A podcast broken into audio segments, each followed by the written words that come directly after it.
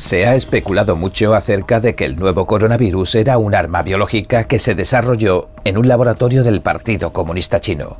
Ahora un médico estadounidense expone la teoría de que el nuevo brote de viruela de mono podría tener un origen nefasto similar. El expresidente Donald Trump ha publicado que a finales de 2020 ya desclasificó todos los materiales que guardaban relación con el mayor crimen de la historia de los Estados Unidos. Una profesora universitaria y abogada describió un posible patrón que muestra similitudes notables entre la redada que lanzó el FBI en Mar-a-Lago recientemente y el Spygate. El principal asesor del Foro Económico Mundial, Yuval Noah Harari, declaró recientemente que el mundo ya no necesita a la gran mayoría de la población actual debido a los avances tecnológicos.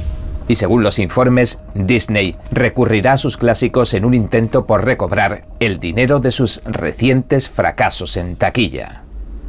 Bienvenidos a En Primera Plana, soy David Rojas. Recuerda que estamos en Telegram, que nos puedes ver en Epoch TV de Epoch Times y que si no tienes tiempo mientras cocinas, conduces o haces la compra, puedes escuchar nuestros audios en varias plataformas de podcast. Y ahora, entremos en materia.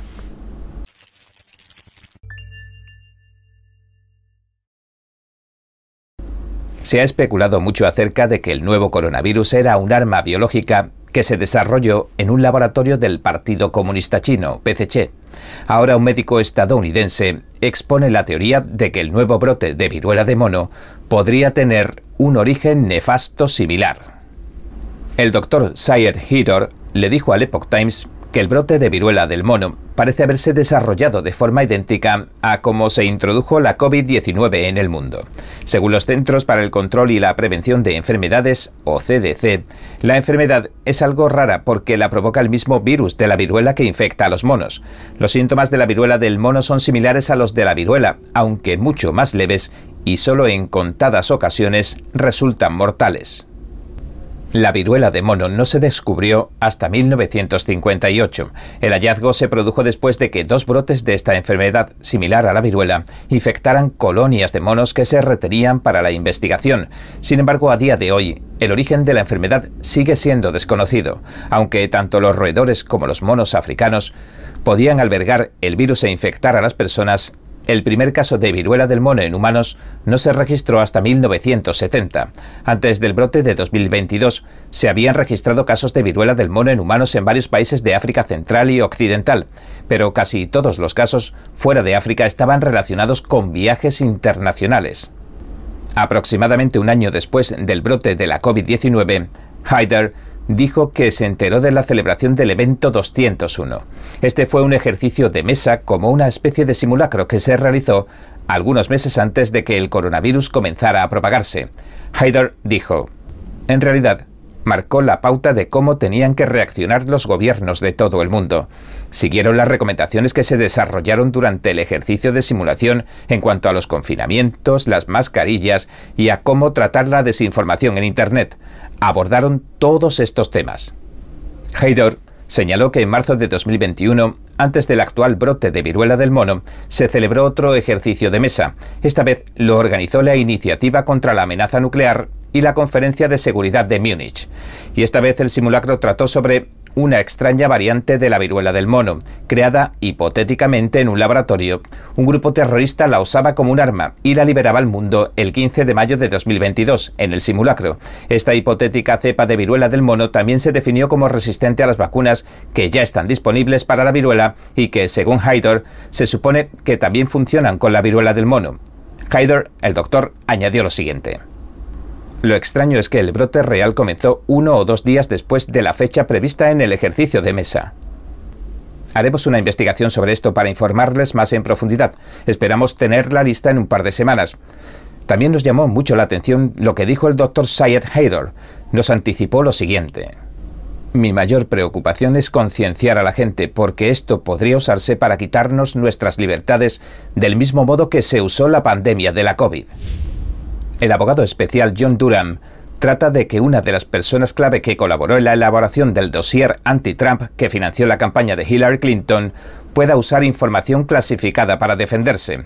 Durham presentaba su objeción ante el tribunal el 16 de agosto. Durham tomó la medida después de que Igor Danchenko, una de las fuentes del controvertido expediente, informara al tribunal a principios de agosto de su intención de emplear la información clasificada en su próximo juicio. El juicio está programado que comience en octubre en Alexandria, Virginia.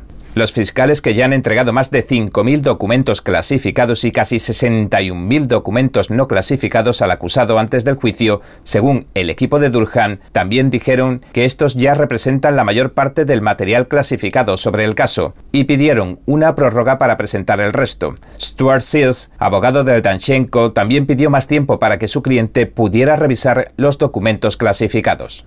Para entender bien de dónde viene toda esta historia, tenemos que remontarnos a 2020. El entonces fiscal general William Barr nombraba a Durham, un antiguo fiscal de Estados Unidos, como consejero especial. Le ordenó que investigara a las personas que se vieron implicadas en cuestiones de inteligencia en las elecciones de 2016, tanto de la administración del entonces presidente Donald Trump como de la operación del FBI apodada Huracán Crossfire, que se centró en la supuesta colusión entre los asociados de Trump y Rusia. También se autorizó a Duran a investigar la investigación que el abogado especial Robert Mueller llevó a cabo y que no encontró prueba alguna de colusión tras años de pesquisas y millones de dólares en gastos. La operación del FBI, Huracán Crossfire, se basó en parte en el polémico dossier con el que el expía británico Christopher Steele trataba de favorecer a la candidata presidencial Clinton en detrimento del candidato presidencial Trump. Steele Incluso lo recopiló en nombre de la campaña de Clinton y del Comité Nacional Demócrata de quienes cobró sus honorarios. El dossier presentaba una serie de acusaciones sin fundamento, varias de las cuales han sido consideradas falsas por las autoridades estadounidenses. Danchenko, ciudadano ruso residente en Estados Unidos y antiguo analista del Brookings Institution, era una de las fuentes de Steele. A Danchenko lo acusaban en 2021 de engañar a los funcionarios del FBI cuando le preguntaron sobre la procedencia de la información que proporcionó a Steele para el dossier. Supuestamente afirmó que había obtenido la información de Sergei Milian, un empresario estadounidense de origen belga, pero la fuente real era Charles Dolan, un antiguo asociado de Clinton. La acusación dijo que estas mentiras de Danchenko se consideran sustanciales porque la investigación del FBI sobre la campaña de Trump se basó en gran parte en esos informes para obtener las órdenes sobre Carter Page. Danchenko, por su parte, se declara inocente. Cada minuto que pasa, el mundo está cambiando vertiginosamente. NTD Noticias le trae información objetiva, veraz y sin agendas ocultas. Infórmese de los acontecimientos que impactan a Estados Unidos, Latinoamérica y el mundo, con los mejores análisis de expertos e informes especiales. NTD Noticias, periodismo independiente con los temas más relevantes que muchos medios no se atreven a reportar. Síganos en Epoch TV y el canal NTD en español, en YouMaker.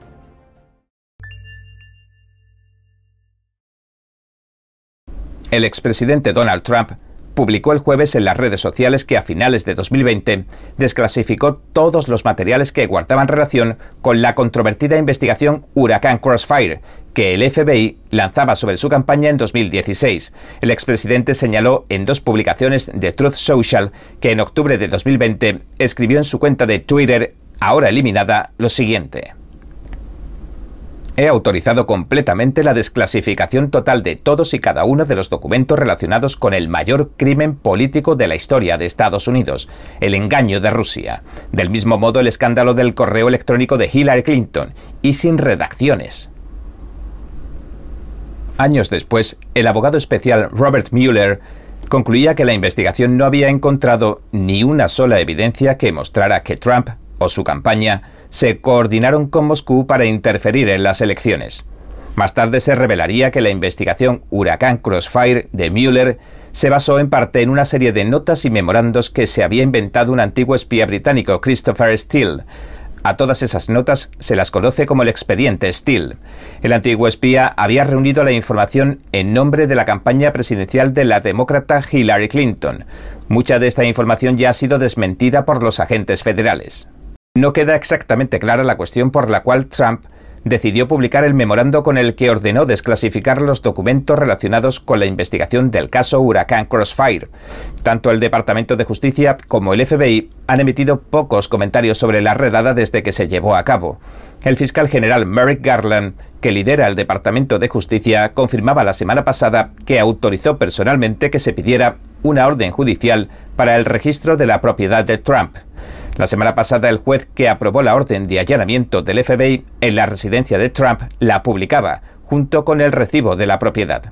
Los abogados de Trump y los republicanos han pedido que se abra también la declaración jurada del Departamento de Justicia, la cual revelaría la justificación que dio la agencia federal para llevar a cabo la redada y aclararía por fin y de una vez por todas lo que buscaban los agentes del FBI en Mar-a-Lago.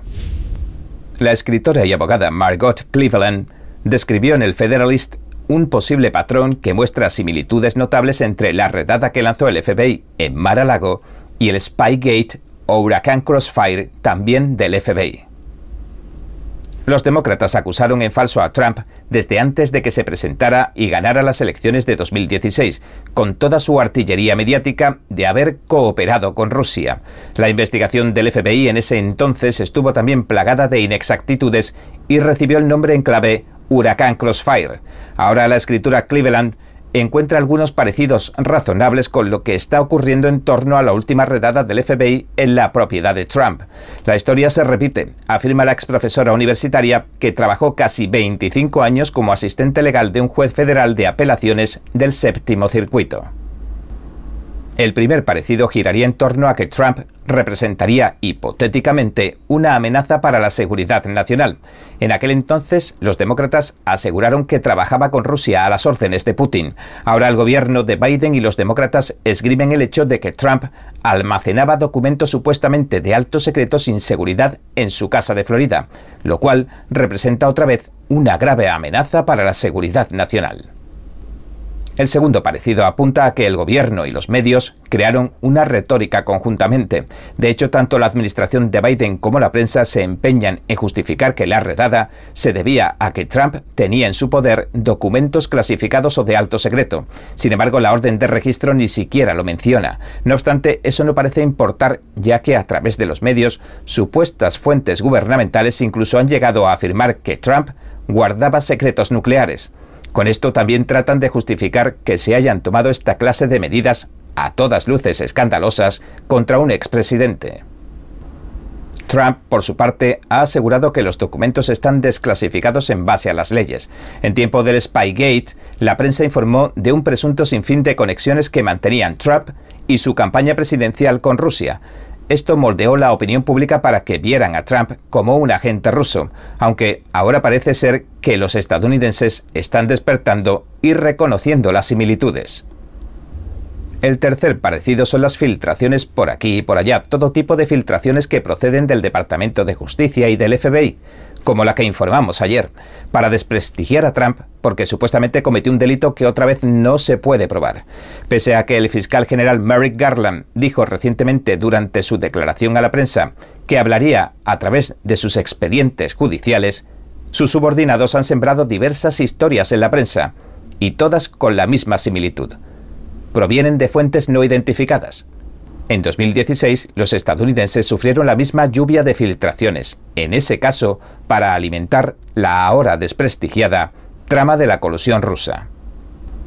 El cuarto parecido viene de la mano también de los medios y de la política, cuando la trama rusa, el New York Times y el Washington Post jugaron su papel como escribas no oficiales de los filtradores del gobierno. Algunos de los mismos periodistas que se implicaron en las falsedades de Rusia, como Tom Hamburger, también impulsa la versión oficial de los documentos peligrosos, publicando pistas de fuentes gubernamentales no identificadas o familiarizadas con la investigación.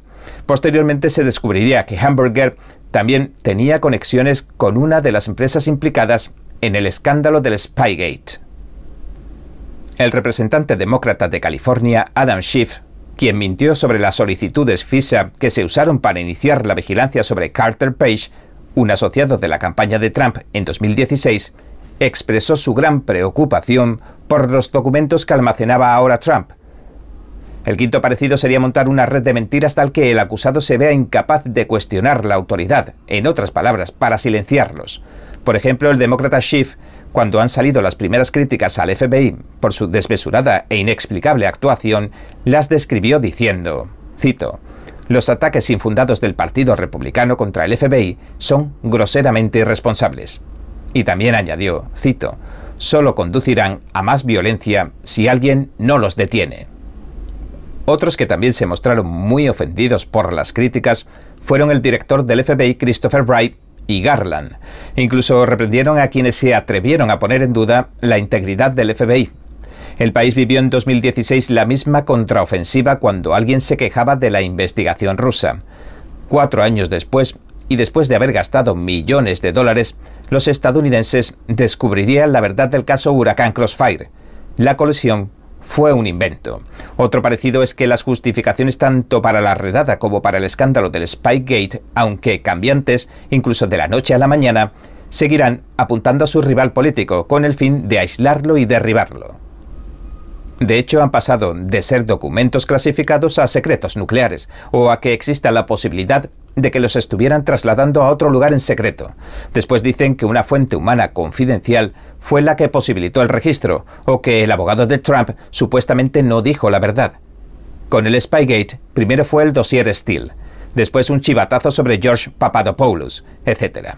En realidad lo único que parece importar a falta de argumentos que se sostengan es atrapar a Trump a toda costa. Otra similitud es que algunos archivos judiciales, como puede ser la declaración jurada que se mantiene en secreto y que mostraría la justificación de la redada en casa de Trump, son demasiado importantes como para publicarse.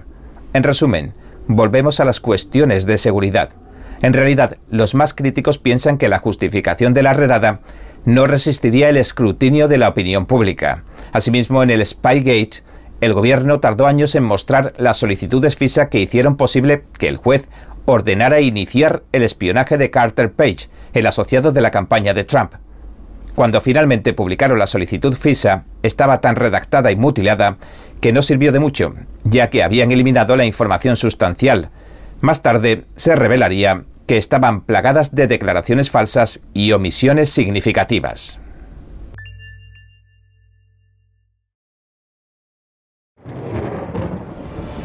Los expertos dicen que lo que pasa en China termina pasando en el resto del mundo.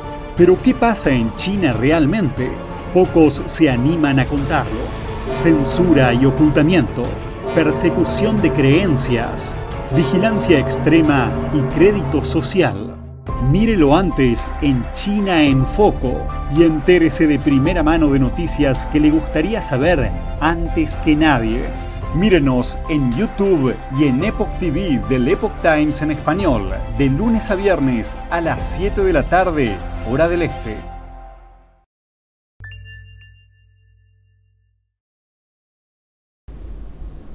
El principal asesor del Foro Económico Mundial, Yuval Noah Harari, declaraba recientemente que el mundo no necesita a la gran mayoría de la población actual debido a los avances tecnológicos. El asesor realizó tal afirmación en una entrevista TED con Chris Anderson, el director del medio. Harari predice que los seres humanos van a ser sustituidos por la inteligencia artificial y dejarán de tener cabida en una clase tecnológica altamente educada. En el siglo XXI, a diferencia de lo que conocemos, las personas, dice, ya no forman parte de la historia del futuro. Y añadió lo siguiente. Parte de lo que podría estar pasando es que la gente se da cuenta y tiene razón al pensar que el futuro no me necesita. Tal vez, si son amables, me darán algunas migajas como la renta básica universal. Pero es mucho peor psicológicamente sentirse inútil que explotado. Ahora, avanza rápido hasta principios del siglo XXI, cuando simplemente no necesitamos a la gran mayoría de la población, porque el futuro consiste en desarrollar tecnología cada vez más sofisticada como la inteligencia artificial y la bioingeniería.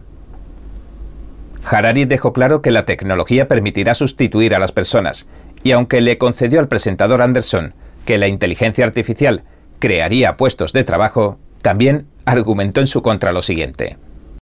No está claro que muchos humanos sean capaces de trabajar en ellos porque requerirán altas habilidades y mucha educación. También abogó por la redistribución de riquezas de ideología marxista. Según esta teoría comunista, el gobierno primero debe apoderarse de tu dinero para después decidir qué va a hacer con él. Cuando le preguntaron si habría alguna alternativa a la redistribución de impuestos, contestó lo siguiente. Ese es el papel tradicional del gobierno. Cuando el mercado no es lo suficientemente eficiente en la redistribución de la riqueza, entonces ese es el trabajo del gobierno. Según los informes, Disney Walk recurrirá a sus clásicos en un intento por recobrar el dinero que ha dejado de ingresar tras sus recientes fracasos en taquilla. Su última película, Lightyear, que incluía un beso entre personas del mismo sexo, hizo menos de la mitad de taquilla en su fin de semana de estreno que, por ejemplo, Toy Story 4, que hizo en 2019 unos 120 millones de dólares. Los informes muestran que, pese a notarse una lenta recuperación, en lo que llevamos de año, solo ha recaudado unos 5.000 millones en toda la nación, esta cifra aún queda lejos de los 11.300 millones de dólares que recaudaba en 2019, antes de que llegara la COVID y los subsiguientes confinamientos al país que hicieron tambalearse la economía. Disney decidió garantizar los ingresos y reestrenar películas como la de 2016 Rogue One de la saga Star Wars, Avatar de 2009 y otras tantas. Según el Daily Wire, los pobres resultados en taquilla podrían deberse a que Disney se lanzara a la arena política y se convirtiera en uno de los máximos abanderados de la ideología woke o despierta. El número de nuevos suscriptores desde entonces dentro de Estados Unidos se ha ralentizado mucho. Este tercer trimestre fiscal solo añadieron 100.000 nuevas suscripciones en todo Estados Unidos, es decir, 1.100.000 menos que el trimestre anterior. Como decimos, la noticia se produce en un momento en el que Disney sufre las críticas y las reacciones del mercado por abanderar las causas sociales de la izquierda radical. Ahora, enfocándonos en noviembre, en las elecciones de mitad de mandato, le dejamos con otra interesante entrevista de nuestra compañera Pachi Valencia, de la NTD. Candidata Vega, muchas gracias por acompañarnos en NTD Español. Muchas gracias por tenerme, un placer. Cuéntanos, ¿cómo está la situación ahorita en Virginia? ¿Por qué decidió correr? Bueno, actualmente eh, sirvo como supervisora en la Junta de Supervisores en el condado de Prince William. Entonces fui electa eh, en el año 2019, hicimos historia, soy la primera latina electa no al gobierno eh, del condado de Prince William, así que estamos muy entusiasmados por todo el trabajo que pudimos hacer con la campaña del gobernador Youngkin, donde trabajamos con la comunidad latina y sacamos no el 54% del voto latino fue a favor del gobernador Youngkin. Así de que cuando vi una necesidad de mi comunidad en el 2019 decidí hacer algo para mejorar ¿no? Eh, la vida de todos los ciudadanos de donde yo vivo y represento. Y ahora cuando vemos lo que está sucediendo al nivel nacional, este, siento también de que no es como una obligación el decir aquí estoy presente ¿no? para poder cambiar eh, el panorama y para poder trabajar, para poder representar a la comunidad. Y usted... Eh, ha sido o es, sigue siendo eh, fuerza policial. Sí. Eh, cuéntenos un poco cómo ve la comunidad latina ahorita, qué es lo que ellos están enfrentando, cuáles son sus temores. Bueno, la comunidad latina es una comunidad trabajadora, emprendedora, luchadora, que quiere no las posibilidades para poder realizar su sueño americano. Entonces, cuando yo hablo con las personas, las personas están muy preocupadas por el costo de la vida, por lo que está sucediendo con la economía. Eh, se te hace difícil, ¿no? Cuando tienes que ir a la gasolinera y pagar este, 5 dólares por un galón de gas. Y estamos hablando de esos temas, como todo ha incrementado, el precio de la comida, un galón de leche, los huevos. Entonces se hace muy difícil para la comunidad el poder no solamente tener dos trabajos, ahora tres trabajos, cuatro trabajos para poder mantener a sus familias. Y lo que eh, me quiebra más el corazón es de que la situación no tiene que ser así. No tiene que ser así. Necesitamos personas que van a trabajar para representar los mejores intereses de nuestra comunidad. Entonces, esos son unos eh, de los temas de los que hemos estado hablando. Eh, también la educación de nuestros hijos, qué se les está enseñando a nuestros hijos en las escuelas. Entonces, este, las madres están muy atentas hoy en día más que nunca. Yo soy mamá de dos, mi varón tiene 13 eh, años y mi niña 14, entonces me interesa demasiado ¿no? el sistema educativo y lo que se está haciendo con nuestros niños. ¿Cree que es importante tener representación latina dentro de Estados Unidos del Congreso? Claro que sí, es súper importante. Nosotros no podemos este, esperar ver cambios si no tenemos ¿no? un puesto en la mesa. Entonces, para mí, siendo la primera latina electa en el condado de Prince William, ha sido un gran honor y sería un gran honor el poder volver a hacer historia porque sería la primera salvadoreña americana en la historia de los Estados Unidos si se me permite llegar al Congreso. Y Virginia ya nos ya ha dado sorpresas con la elección de John King. ¿Usted cree que eso se podría repetir? Claro que sí. Este, tuve mis primarias el 21 de junio y habían cinco otros candidatos corriendo, entonces el voto latino fue crucial en mis primarias. Personas de que tal vez nunca han considerado a un candidato republicano, no por todo lo que el partido de la izquierda dice que los republicanos somos. Hoy en día este, han dicho aquí estoy, ya no quiero no seguir en el mismo eh, camino en el cual hemos estado viviendo estos últimos dos, tres años y queremos cambio y te vamos a apoyar. Así que me siento muy privilegiada, muy eh, honrada de poder tener ese apoyo. Candidata Jesly Vega, muchas gracias por acompañarnos en NTD Español. Gracias a ti, te lo agradezco.